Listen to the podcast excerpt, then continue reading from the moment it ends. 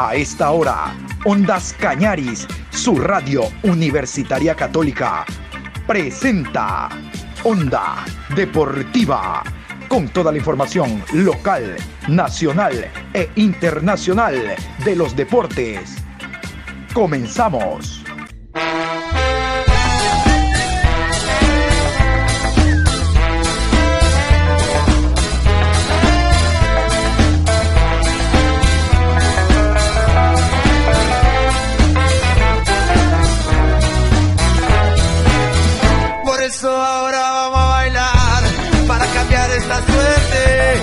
Sabemos gambetear para ausentar la muerte. Vamos a bailar para cambiar esta suerte. Si sabemos gambetear para ausentar la muerte. Hola, ¿qué tal? ¿Cómo le va? Buenas tardes, Juan Pablo. ¿Cómo me le va a usted a los oyentes de Ondas Cañaris aquí en este horario, iniciando la programación deportiva? Hoy miércoles 26, programa 1070 a lo largo del día a 25 días de lo que será el Mundial de Qatar. No solo Ecuador, sino todas las selecciones se están preparando y yo quiero en esta programación, como habíamos indicado en la mañana, hablar de un grupo donde hay dos selecciones que creo yo le tenemos mucho afecto. La selección argentina primero por estar formando parte de Confederación Suramericana de Fútbol y la selección mexicana. No solo por tantos enfrentamientos que hemos tenido a nivel de selección, sino porque allá, allá es donde está la mayor cantidad de jugadores ecuatorianos actuando en la Liga MX en distintos clubes y realmente vistiéndose de gloria, desde la época de Ítalo Estupiñán, Carlos Torres Garcés, Alex Aguinaga, El Tin Delgado, eh, Giovanni Nicolás Asensio, Jaime Iván Caviedes, y qué decir después Walter Ayoví y todo lo que ha ocurrido recientemente con los jugadores. Es que la lista es, es tremenda, ¿no? En la lista estuvo Junior Sornosa, estuvo, ahora, ahora último está Byron Castillo, el jugador Joao Rojas, recuerden, del MLE pasó al conjunto de El Monterrey y Angelito Mena también. Son muchos los jugadores, por eso el fútbol ecuatoriano es muy querido. Y les decía, vamos a meternos en esta programación hablar precisamente del Mundial. Nosotros podemos hablar del Mundial, Chile no, Chile no va al Mundial, nuestros hábitos tampoco, por remalos, ya saben ustedes. Bueno, yo les quiero contar algo especial. Hace algunas semanas ya, puede ser casi un mes, se conoció que en el grupo C, donde está Argentina, Arabia, Polonia y México, bueno, Argentina, Arabia, México y Polonia, para dar el orden del sorteo, Resulta que se vendieron todos los boletos donde juega la selección argentina. Ahí está incluido el partido Argentina-México. Ese es el fenómeno que se llama Messi y una historia futbolística que tiene la selección argentina como tal. Ya en México, recuerden ustedes, ganó el Mundial del 86 con Maradona que marcó un hito, no solo porque fue el mejor jugador, el que prácticamente llevó de la mano a la selección argentina a ganar el Mundial, sino porque en un mismo partido ante Inglaterra hubo la mano de Dios y hubo el mejor gol en la historia de los mundiales. Desde la mitad de la cancha prende el turbo, arranca y basea media selección eh, inglesa. ¿no? Entonces hay un afecto especialísimo por parte de los mexicanos, al margen que saben que es duro en cada grupo pasan dos hacia la siguiente fase, ¿no? Eh, es duro pasar a la siguiente porque hay una selección como Polonia y una sorpresa que puede ser la de Arabia. Así que hay que estar bien preparado. Por lo tanto, yo les voy a hablar de México, de los manitos. La selección mexicana trabaja con Jaime Urdiales. Él es un nuevo eh, gerente deportivo, director de la selección mexicana y quiero que ustedes primero conozcan a este hombre que ha llegado a trabajar de la mano al Tata Martino. Claro, el Tata Martino diagramando la estrategia en el terreno de juego, pero este hombre en el entorno de lo que significa selección mexicana. Dentro de cada uno de los mundiales, la tradición habla de Brasil, a ver, Brasil habla de selecciones como las de Alemania y las de México las de Argentina también, que más cantidad de pueblo, de hinchas, de turistas, de aficionados llevan a los mundiales. Esta no será una excepción. México ya prepara un gran número de hinchas que estarán presentes en Qatar. Pero no, no nos desviamos del tema, vamos a escuchar detalles de quién es Jaime Urdiales, el hombre que está al frente de la selección desde el punto de vista administrativo y logístico. Escuchemos. El director de selecciones nacionales, Jaime Ordiales, fue abordado en el aeropuerto de Guadalajara donde habló sobre sus diferentes asuntos con respecto a la actualidad de la selección mexicana.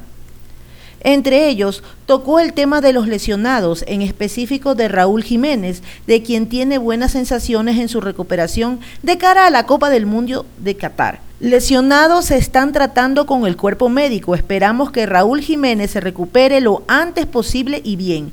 En el caso de Tecatito Corona, que siga su proceso, esperemos que Dios también lo ponga bien. Raúl Jiménez, Dios quiera, va a salir adelante, está haciendo su trabajo, lo lleva bien, tenía dos semanas para continuar el proceso que ya le habían marcado en Inglaterra y bueno, esperemos que ese tratamiento esté dando frutos. Funes Mori ya hizo gol, jugó pocos minutos, pero también va recuperándose de su lesión. Los futbolistas que ya no tienen participación hoy empezarán a reportarse a la selección. Desde el día 23 en adelante comenzaron a llegar al país. El grupo tiene un solo frente, el pasar inicialmente a segunda fase y después ir avanzando. Ustedes saben, en instancias de semifinal nunca ha estado la selección mexicana y a lo mejor esa asignatura pendiente, ojalá en este mundial se cumpla y no solo que llegue a eh, cuartos de final, sino a semifinales y por qué no pensar en una final con la selección mexicana. Claro que falta mucho trabajo, no solo en lo individual, sino en lo colectivo, tomando en cuenta que en, que en CONCACAF, ¿no? Eh, la confederación donde se elimina a México, no hay rivales, siempre se compara como hay en Sudamérica, Brasil, Argentina, Uruguay. Son de otro nivel con los cuales enfrenta a México y es por eso que siempre asiste a los mundiales.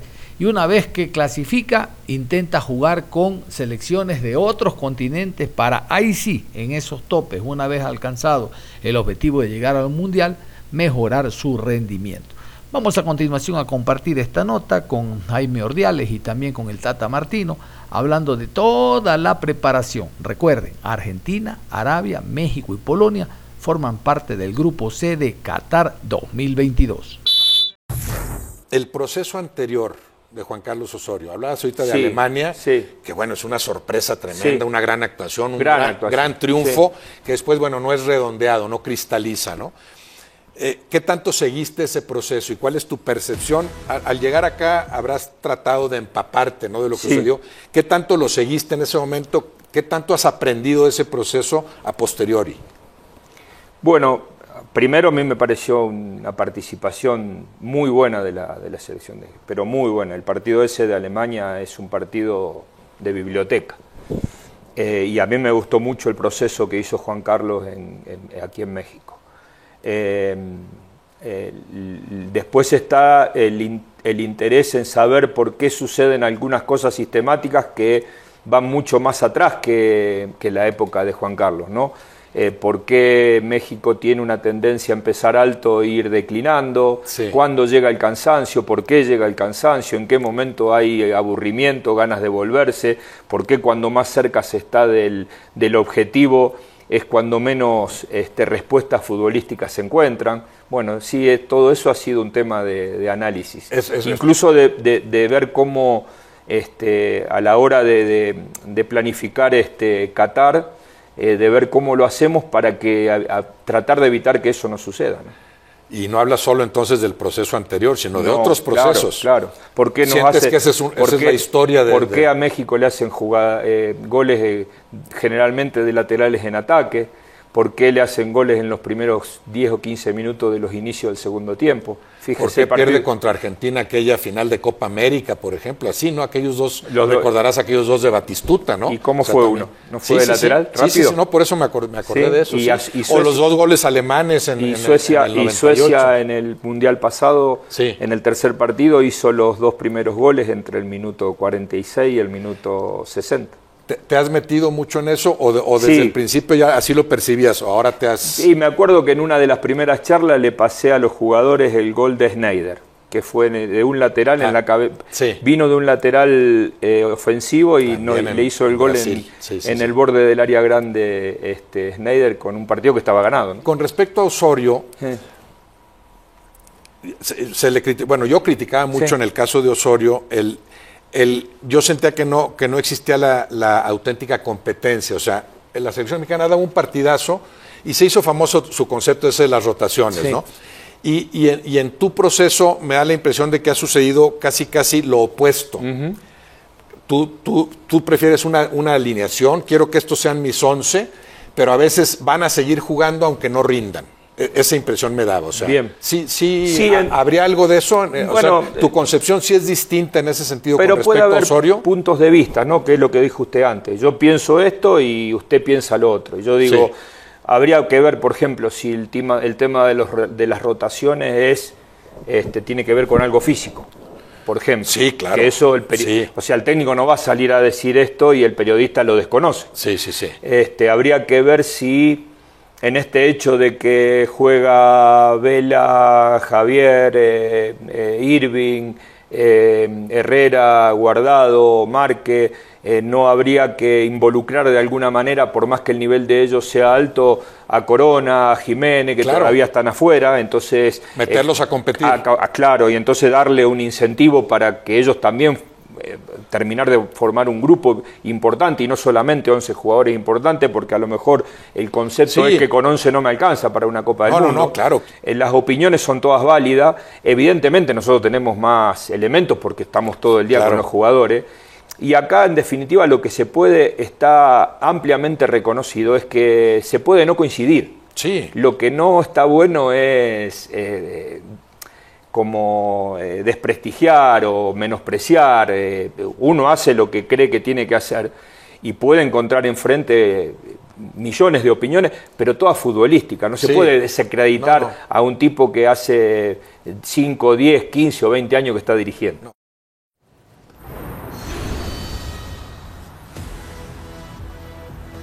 Bueno, entrevista exclusiva a Roberto Gómez Junco con el Data Martino, próximamente en ESPN, ESPN Deportes y Star Plus.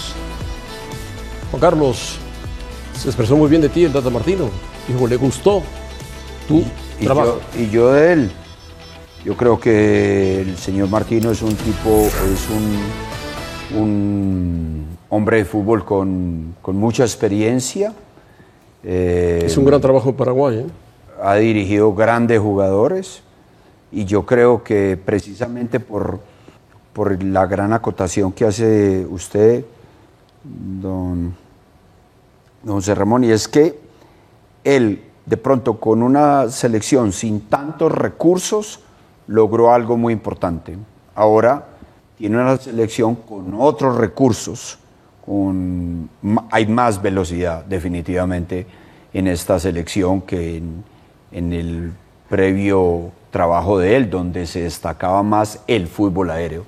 Vamos a ver y ojalá, sobre todo contra Polonia, ese fútbol aéreo del que él está tan familiarizado, que ojalá que le dé resultado, porque indiscutiblemente que es un hombre que tiene mucha experiencia y Ahora, profe. Sabrá sacarle el mayor provecho a, la, selección. Se le ha criticado mucho por ser extranjero, por ser argentino. ¿A usted le criticaron mucho por ser colombiano aquí en México? Yo creo que sí. Menos, menos. No, no lo sé, ¿eh? no lo sé. menos, menos. es decir, el, círculo rojo del fútbol mexicano, me refiero a um, ex jugadores, bueno, entrenadores, los jugadores ex entrenadores. ex entrenadores, ex eh, futbolistas, hoy también eh, colocados como analistas en mesas de opinión. a veces parece que dan un punto de vista muy nacionalista, por llamarlo así, de que México tiene que tener un técnico mexicano. ¿Usted lo sintió así? Bueno, eh, este es un tema incluso que se ha tratado en, Colombia conmigo y yo pienso y he manifestado, yo soy, de, yo soy de un pueblo del área cafetera y terminé dirigiendo Nacional y siempre manifesté que el técnico de, de Nacional debería de ser lo que ellos llaman paisa de esa zona cafetera y que, por ejemplo, el técnico de, Junior debería ser Carlos Valderrama o jugadores de esa área. De la misma manera, yo lo expresé incluso estando acá, que aquí hay, hay técnicos y hay personas que, mexicanos, hombres de fútbol, que merecen esa oportunidad. Obviamente que yo no tengo nada de xenofóbico, ni mucho menos. El, el extranjero que vaya a mi país a aportar, bienvenido sea. Y eso fue lo que yo traté de hacer acá. Pero cuando a uno le llega la oportunidad, pues uno no, tampoco puede decir simplemente no, yo no quiero ir porque hay muchos allá, pero yo nunca dejé de reconocerlos y aquí hay grandes hombres de fútbol que seguramente conocen más la idiosincrasia y el fútbol mexicano que yo. Ahora, yo he estado en conversaciones últimamente con, en una liga muy competitiva en Sudamérica y con los dos clubes que he hablado me han dicho, no, pero es que usted no está familiarizado con X liga. Y yo digo, ah, no, si quieren uno que esté familiarizado con esa liga, no van a encontrar uno, van a encontrar 5 o 10 o 15 mejor que yo. Pero si nos ponen a, analizar un juego de Afganistán, yo le estoy convencido que el, el, análisis del juego mío es diferente al de todos. No peor, no, no, no, mejor, pero diferente sí. Entonces una cosa es entender el, el país como cultura y yo creo que ustedes tienen un y no lo digo por estar acá, siempre lo manifesté y lo he dicho el público y en privado. México extraordinario, la gente, la gastronomía, el fútbol, el fútbol como dicen ustedes, la liga, pero hay cosas que hay que modificar y especialmente lo que yo me refería antes, los muchachos entre 18 y 24 tienen que jugar muchos partidos y seguidos y ser parte de un proceso para que no sea solamente Edson Álvarez el que vaya al fútbol internacional o Irving, sino que vayan 6, 7, 8 y ese va a ser el gran progreso. Ahí va mi pregunta, profe, ahí va mi pregunta. A ver, ¿y usted tiene la posibilidad de hablar eso o tuvo la posibilidad de hablar con los directivos y decirles, a ver señores, en Argentina, en Uruguay, eh, River no le vende a Boca un jugador de 15 millones de dólares o Nacional a Peñarol no le vende un jugador de 14 millones, en México sí. A Pizarro, por ejemplo, de Pachuca lo venden en 12 millones o 14 millones a Chivas. Y Chivas, en igualdad de circunstancias a Monterrey, no va a Europa. Y eso limita el crecimiento, no de Pizarro, de muchos jugadores.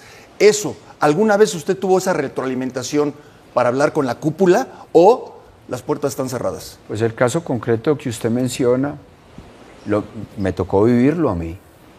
Y si recuerdan, fue tal vez que no hemos hablado de este tema actual de, la selección, que hoy en día hay 26 cupos. Cuando yo estuve habían 23 y me tocó que tomar una decisión con, con Pizarro. Con, Pizarro, entendiendo que en ese momento era un jugador en proyección con Eric Gutiérrez y con Irving, los mejores de Pachuca, y con el burrito. No era el burrito, ¿cierto? Burrito Hernández. Y, a, todos, a los cuatro los tuvimos en la selección. De hecho, no lo, no lo mencioné allá, pero Eric fue al Mundial. Entonces... ¿Pero pues, los directivos lo escuchaban? no, pero yo sí le, dije y recuerdo con quién exactamente hablé. Prefiero no decirlo. No vendan a, a Pizarro acá, véndanlo al extranjero. Así sea por la mitad del dinero, pero que vaya y juegue allá ¿Usted cree que lo van a hacer, profe? No, pero, ah, yo ahí no puedo. Yo estoy respondiendo a la pregunta. yo hice lo mejor que pude, pero pues ahí, hasta allá yo no puedo llegar, porque entonces la, la, respuesta es no, usted no se meta en los negocios de nosotros. nosotros a eso voy. Mejor lo, lo Porque el Tata Martino también lo mencionó. Y, bueno, y como dije anteriormente, ¿cuál es el problema acá? Que el problema no, el inconveniente. Porque no hay problema donde hay dinero pues es mejor tener ese recurso. Pero ¿cuál es el inconveniente? Entonces que muchos jugadores prefieren quedarse en acá, jugar en la Liga Mexicana, porque ganan muy bien, en vez de decir, no, yo me voy al extranjero. Zona de confort. Yo, eh, Zona de comodidad. comodidad. Pues a nuestra relación muy bien, trabajando todos los días en lo que nos compete a cada quien y tratando de hacer un equipo, como siempre, con los muchachos y con todas las áreas, todos los staff, con todo lo que hay, porque ya está a la vuelta de la esquina el Mundial. De lo demás, pues creo que Gerardo te podrá decir mejor. No, no y bueno, y con ilusión, ¿no?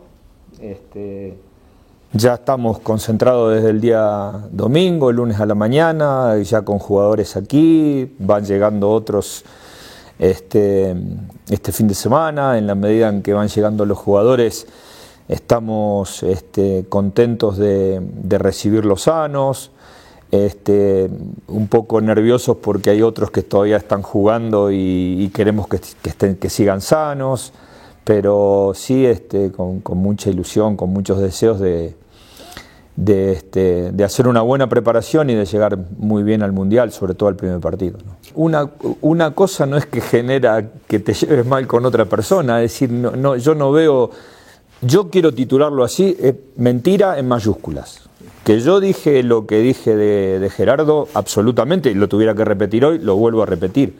Si yo no puedo entender de trabajar muy bien con una persona durante tres años y medio y que de pronto no esté más, este, y a mí me resulte como si nada hubiera pasado. E incluso si a mí me hubiese resultado injusto, como me resultó el hecho de que se haya ido. ¿Implica esto que, que me lleve mal con Jaime? No, si casi no lo conocía cuando. Ahora, ¿cómo trabajamos ahora? Como dos personas de fútbol, con sentido común y con mucho diálogo. Nada más que eso, y, y trabajamos bien. O sea, no implicaba una cosa que automáticamente aparezca una enemistad. Pero bueno, se dicen y se crean este tipo de situaciones y, uno no puede estar permanentemente saliendo a desmentir, a desmentir, a desmentir, a desmentir. Yo digo, bueno, que la noticia corra. Con, continuando un trabajo que se viene haciendo con una persona de tres años y medio, en las funciones que nos competen, tratando de sumar en muchos aspectos. Yo soy una persona, y creo que Tata me ha aperturado eso siempre, muy participativa y podemos platicar y todo pero cada quien tiene sus funciones y, este, y yo tengo que hacer unas funciones que a lo mejor la persona que, que sale, que es en este caso Gerardo, bueno, pues yo tengo que continuarlas en ese sentido y aunque sea poco tiempo, bueno, pues se tratan de hacer porque si, estuviera él, lo hubiera hecho, pues estoy yo y las tengo que hacer en ese, en ese sentido, ¿no? Yo creo que aquí eh, profesionalmente, pues todo lo que podamos traer o no traer de bagaje, de experiencia, de esto, también lo tratamos de aportar, este, pero al final de cuentas viene un proceso de mucho tiempo ya y bueno, pues vamos a tratar de hacerlo de, de a poquito de lo que se puede y de lo que se tiene que hacer y en las áreas que se tiene que trabajar, porque hay muchas otras áreas que se van a tener que trabajar, ¿no? Eh, eh, no es nada más la selección mayor y bueno, pues ese es parte de mi trabajo. Yo hacia él, eh, no, básicamente siempre hablamos, y bueno, y Jaime también venía en busca de nosotros muchas veces de situaciones que ya estaban como resueltas y él quería siempre que, estén confirmadas de parte nuestra. Eh, y después, bueno, los pedidos que van surgiendo, nada nuevo, nada normal, porque si nosotros lo hubiéramos avasallado a él con pedidos, significa que antes las cosas no, no sucedían. Y eso no es verdad. Nosotros trabajamos bien durante tres años y medio con Gerardo y teníamos las necesidades cubiertas y había mucho de, todo esto que resolvimos de, la Copa del Mundo, desde los sparring, desde el lugar este donde íbamos a concentrar en la previa, de cómo iban a llegar los jugadores a Calcar, del lugar elegido en, en, Qatar, todo esto este, estaba resuelto. Jaime lo que hacía era quiero confirmar con vos que esto sea así, quiero confirmar con... Y yo se lo confirmaba y después Obviamente en estos tres meses van surgiendo algunas cosas y las hablamos permanentemente, pero el trabajo es como que siguió con normalidad, no hay ningún cambio porque si no hubiera significado que había un trabajo que, sobre el cual yo no estaba de acuerdo y es exactamente todo lo contrario. Bueno, eh, primero trabajando muy bien, porque está acá con nosotros desde hace casi dos semanas, trabaja diría que en cuádruple turno, eh, con personas pendientes de él. Es más, Wolverhampton mandó un, enviado del cuerpo médico y, nosotros le dijimos que se quede adentro del CAR con nosotros para que colabore y observe de qué manera Raúl está trabajando y él es el encargado, además de nuestro cuerpo médico, de mm, pasar los informes a, a Wolverhampton.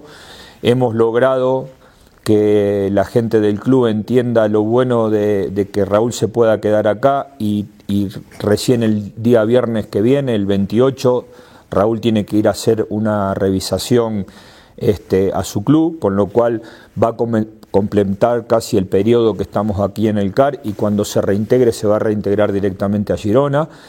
Y lo más importante es que está muy evolucionado de, su lesión y, trabajando, este, la verdad que con mucha intensidad. Yo, para como veo a Raúl, si él está, si él viene, sigue con esta evolución, yo creo que lo vamos a tener en condiciones desde el inicio. Después veremos si es aconsejable que juegue o que no juegue. Yo no diría que necesitamos un poco más de tiempo para que llegue bien al segundo o al tercer partido. Este, evidentemente después tenemos que ir viendo en la medida que nosotros vayamos preparando el partido cuál es la posibilidad de participación de él. Pero hoy, que quiero hablar de lo de hoy porque lo otro es hacer un poco futurología y es muy difícil, sobre todo yo no soy médico, este, yo veo, lo veo muy evolucionado.